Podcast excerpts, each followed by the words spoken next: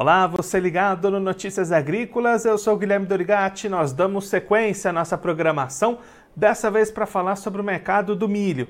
Vamos analisar o que, que, tem pressionado as cotações no mercado brasileiro nessa semana que vai se encerrando com grandes desvalorizações para os preços do milho aqui no mercado nacional. Quem vai conversar com a gente sobre esse assunto, ajudar a gente a entender um pouquinho melhor esse cenário, é o Roberto Carlos Rafael, ele que é da Germinar Corretora, já está aqui conosco por vídeo. Então seja muito bem-vindo, Roberto. É sempre um prazer tê-lo aqui no Notícias Agrícolas. Boa tarde, Guilherme. Sempre um prazer estar com você, com os ouvintes do Notícias Agrícolas, com todo, todo o grupo aí da, do Notícias Agrícolas. Roberto, uma semana bem negativa para os preços do milho no mercado, né? Grandes reduções e os preços já buscando ali até na casa dos 73, 74 reais na B3. O que que tem pressionado tanto os preços do milho nesse momento? Então, né, Guilherme, na verdade, um primeiro momento que nós tivemos uh, ao, ao, começo do ano aí, foi muita pressão de que nós tínhamos mais milho do que todo mundo esperava, né? Aliado a uma grande safra de soja que estava por vir, uma super safra, uh, uma comercialização atrasada, e aí o que impactou foi uma questão de espaço. Eu diria que até uns dias atrás ainda poderíamos ter alguns produtores com problema de espaço, né? Mas eu acho que o que está impactando mais agora é, inclusive, a questão do câmbio, né? Porque o câmbio veio aí do seu 5,20, nós estamos falando aí em 4,90 três agora, né? Então o câmbio tem ajudado. Uh, e também uh, a gente percebe um movimento também de preocupação com a safrinha que vem por aí, né? Nós vamos ter uma super safrinha, que é algo também que a gente estava esperando, e algumas preocupações aí também com o espaço que a gente não pode.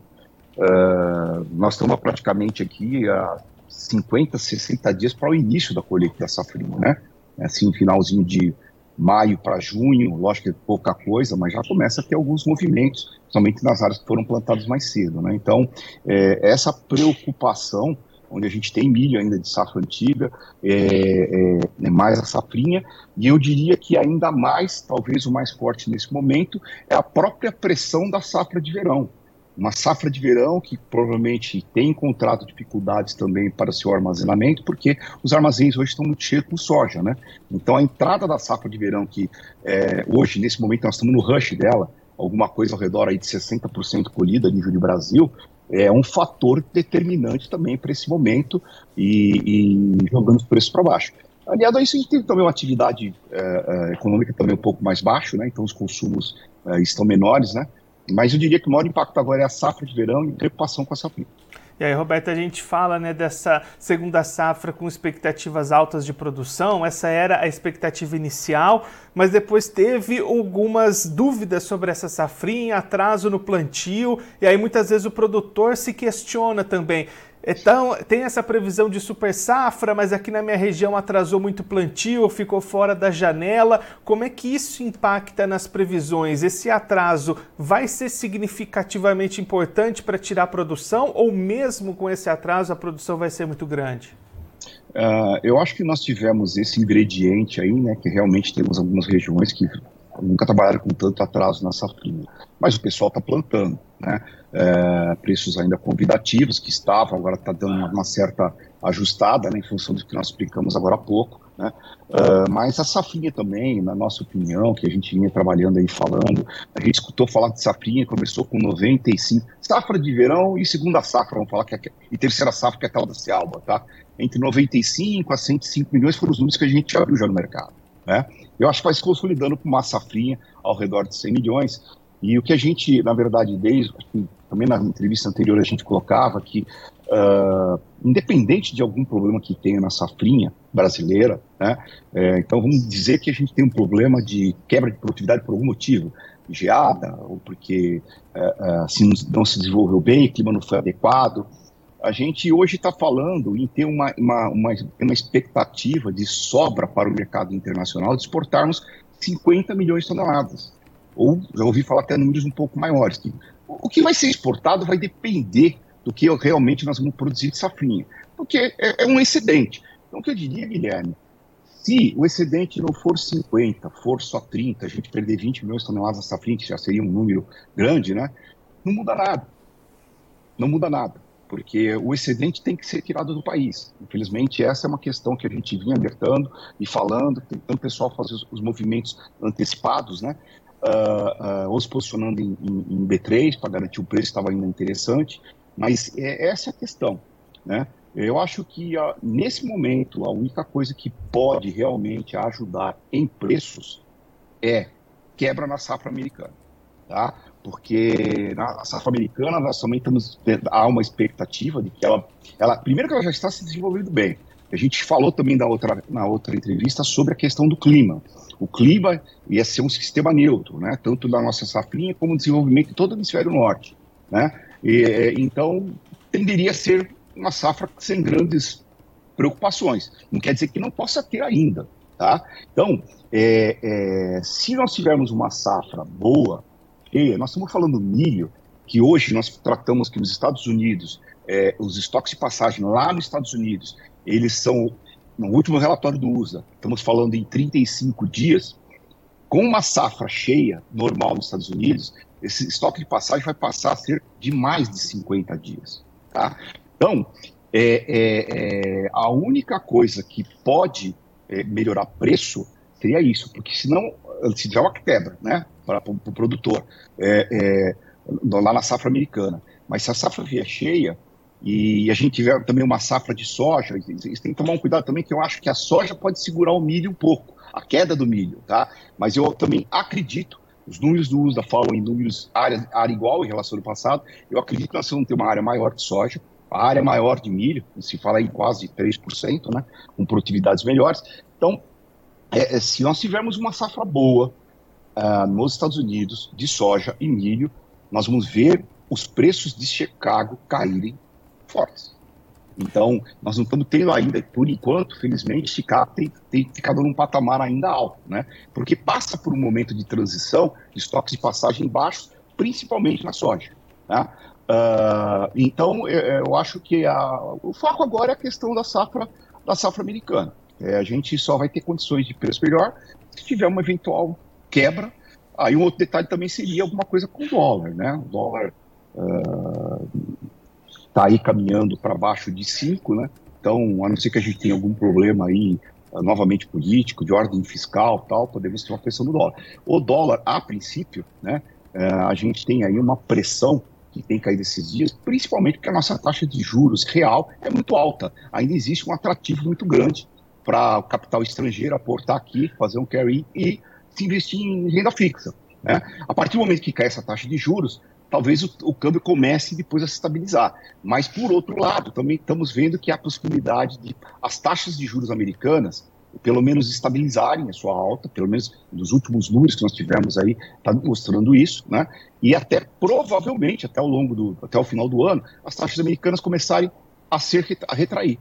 Isso, ela retraindo, também vai ajudar a vir mais dólar para cá. Então ali vai ser um balanço entre o que vai cair a nossa taxa de juros e a taxa de juros americana. Então a chance de é, ficar um dólar por esse patamar nesse momento está grande. Então é, só se tiver realmente algum problema fiscal e, e, político que teria um pouco essa possibilidade do dólar subir. Teria um outro fator, né? Então são dois: é, câmbio para ter preço, câmbio e também a safra americana. Infelizmente os dois não são positivos no momento para o produtor.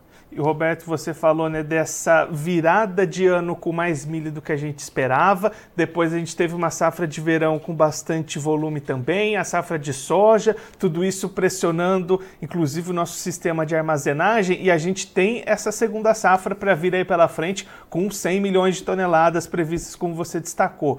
Essa pressão dos preços pode ficar ainda maior quando essa segunda safra começar a ser colhida? Pode. É, é, é, possível que vá acontecer isso, né? Porque a gente vai estar tá tratando de um problema de espaço, né? É, então, pode. Tudo indica que sim, a não ser que a gente tenha algum problema de quebra, mas não está no radar, que é o que eu estou falando, né? É só problemas de quebra também na safra brasileira para minimizar um pouquinho o problema de estoques, mas nós vamos ter. E aí nós podemos ter combinado junto também uma situação de queda uh, de Chicago. É, que infelizmente pode, como eu estava falando, pode acontecer lá. E aí nós estamos falando de, em Chicago abaixo de 5 bushel. Não vou nem falar o meu número porque na verdade é, é preocupante, tá? Mas assim, é, é, é, é possível acontecer isso. Infelizmente, nós estamos é, num momento em que uma boa resposta no campo, com altas produtividades, tivemos aumentos de, de, de produção só de milho, né? Uh, e agora nós temos aí uma recuperação de estoques, talvez a, a nível mundial, a não ser que tenha as quebras.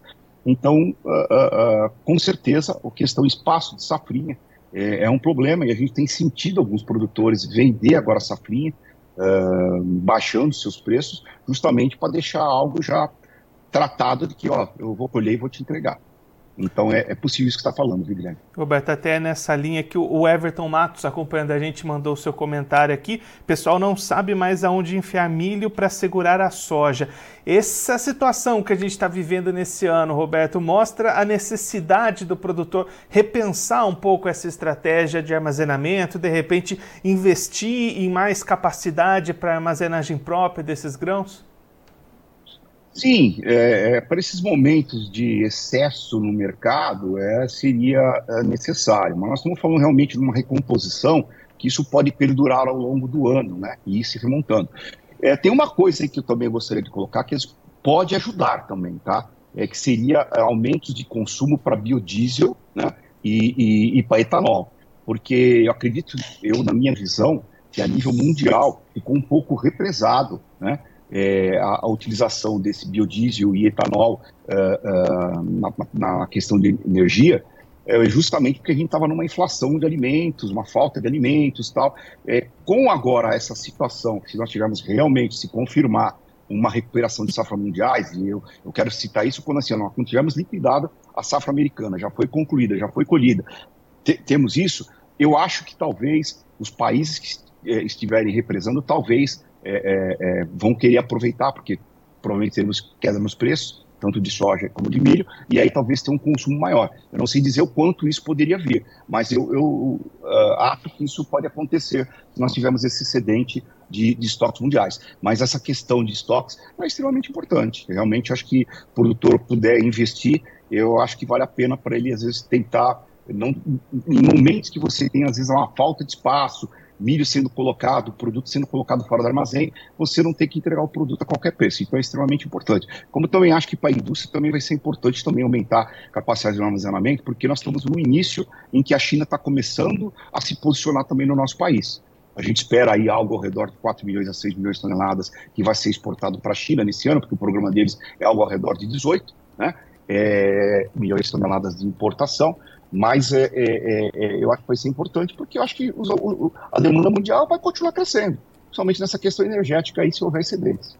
É, Roberto, só para a gente encerrar, olhando um pouquinho para o mercado nesse momento, a gente está falando né, de todo esse cenário de baixa, dos preços caindo, mas nesse exato momento, tanto B3 quanto Chicago estão subindo. O que está é, impulsionando esses preços nesse momento, na sua visão?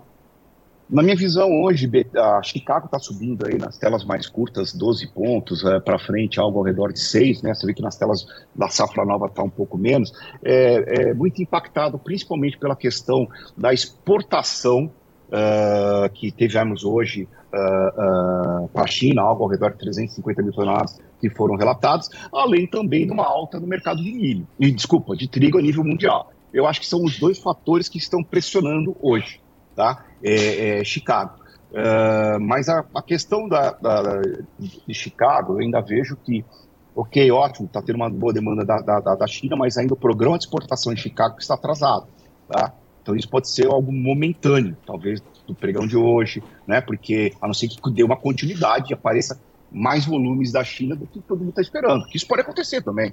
A China fala que tem 200 milhões de toneladas de estoque de passagem, mas uh, para mim, é aquela caixinha de surpresa, e para mim esse número não procede, né?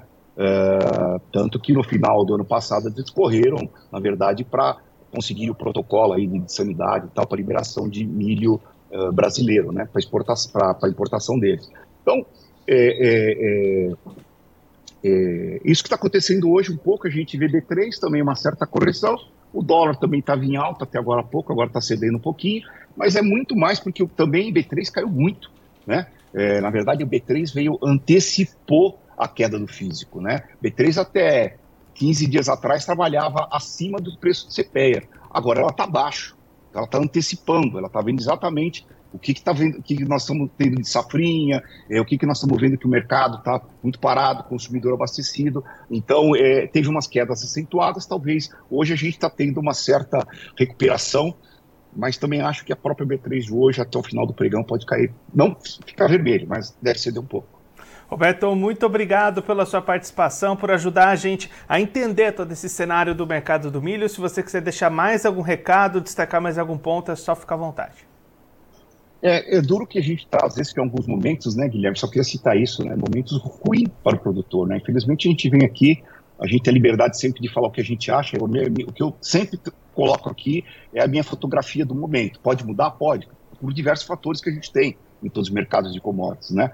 Mas eu acho que é importante o produtor acompanhar, é, ir fazendo as médias que a gente sempre fala, é, se utilizar. É, é, é, a gente tem aqui, além da corretora de mercadorias, nós temos também, trabalhamos com o mercado futuro, se utilizar desse instrumento do mercado futuro, que deu oportunidade da gente ter, se travar um preço em uma situação em que o preço na B3 ainda estava melhor do que o físico no spot, né? Então, acho que o produtor vai ter que mudar também um pouco essa dinâmica, para não perder essas oportunidades. O que tem de bom é, tem que passar na mesa para ser decidido. E, e, a gente percebe muito que o produtor, na questão da B3, ele tem muita. É, é, o produtor ele tem ainda uma, um sentimento ruim quando às vezes ele tem uma perda na B3. Então ele trava um preço, por exemplo, a 70, aí o mercado vai para 80 e ele fica querendo, pô, poderia ter ganho 10 a mais. Pô, mas ele travou o preço, né? É aquela história. Vamos ver primeiro qual o seu custo de produção. Dá para a gente travar, tá no preço. Bom, vamos travar, travar vamos fazer hedge, né? É, é, então o produtor, ele tem é, é, é, é uma certa preocupação que às vezes acontece com, com o B3 e, e às vezes a perda dele é maior até no físico, porque ele deixou de ter uma posição que passou na mesa, seja no mercado a termo, seja no mercado de, de B3, ele deixou de ter essa posição e parece que sente menos. Então, realmente é algo também que o produtor é, tá, já está mudando. A gente tem um mercado de B3 de milho crescendo ao longo do tempo e eu acho que isso vai melhorar e é preciso que os produtores é, estejam atentos a isso também. Roberto, mais uma vez, muito obrigado. A gente deixa aqui o convite para você voltar mais vezes, sempre contribuir conosco e com todos os produtores do Brasil. Um abraço, até a próxima. Um abraço, muito obrigado e um abraço a todos do Notícia Agrícola. Esse, o Roberto Carlos Rafael, ele que é da Geminar Corretora, conversou com a gente para mostrar o que, que, tem influenciado os preços do milho neste momento, momento de grandes quedas nas cotações do milho aqui no mercado brasileiro. Aí o Roberto destacando uma linha do tempo de fatores que pressionam os preços do milho. Começando na virada de 2022 para 2023, com mais milho nos estoques brasileiros do que aquilo que era esperado, depois uma safra de verão com bons níveis de produção, uma safra de soja também muito robusta, dificuldades de armazenamento, falta de espaço e aí uma segunda safra que vem se desenvolvendo muito bem até este momento, mesmo com alguns atrasos registrados no plantio, expectativas altas de produção ao redor das 100 milhões de toneladas somente para essa segunda safra, e aí tudo isso pressionando muito os preços do milho neste momento e tendem a manter essa pressão ao longo de 2023, inclusive com possibilidades de pressionar ainda mais quando essa segunda safra começar a ser colhida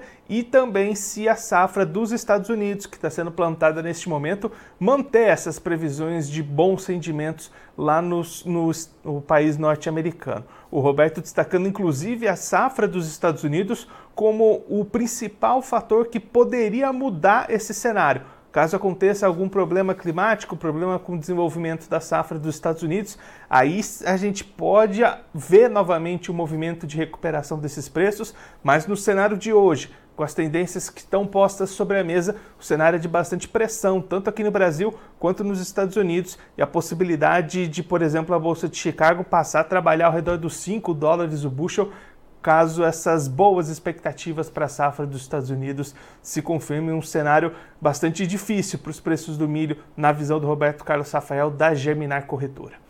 Agora, antes da gente encerrar, vamos passar pelas bolsas para verificar como é que estão as cotações do milho neste momento. Começando pela Bolsa de Chicago CBOT, cotações em alta, como Roberto Carlos Rafael destacou para a gente, em função de novas compras da China do milho norte-americano, impulsionando esses preços para cima nessa sexta-feira. Contrato maio 23 valendo 6 dólares e 64 centos o bushel, alta de 12,50 pontos. Julho 23 valendo 6 dólares e 34 centos o bushel, alta de 8,50 pontos. Setembro 23 valendo 5 dólares e 67 centos o bushel, alta de 6,25 pontos. E o dezembro 23 valendo 5 dólares e 59 centos o bushel, alta de 5,75 pontos. Agora a Bolsa Brasileira B3, cotações também alta, como o Roberto destacou. B3 recuou muito nessa semana, essa sexta-feira, um momento de correções nesses preços correções técnicas para os preços do milho na Bolsa Brasileira. Contrato maio 23 valendo R$ 73,91 a saca, alta de 1,08%. Julho 23 valendo R$ 74,10 a saca, queda de 0,03%. Setembro 23 valendo R$ 74,95 a saca, alta de 0,82%. E o novembro 23 valendo R$ 76,95 a saca, alta de 0,76%. Agora eu vou ficando por aqui, mas você aproveite para se inscrever no canal do Notícias Agrícolas no YouTube. Por lá você pode acompanhar os nossos vídeos, as nossas entrevistas. Também deixe o seu like, mande a sua pergunta, o seu comentário, interaja conosco e com a nossa programação. Você também pode clicar no sininho, assim você ativa as notificações e fica sabendo de todas as novidades do Notícias Agrícolas. Eu vou ficando por aqui, mas a nossa programação volta daqui a pouquinho. Então continue ligado no Notícias Agrícolas.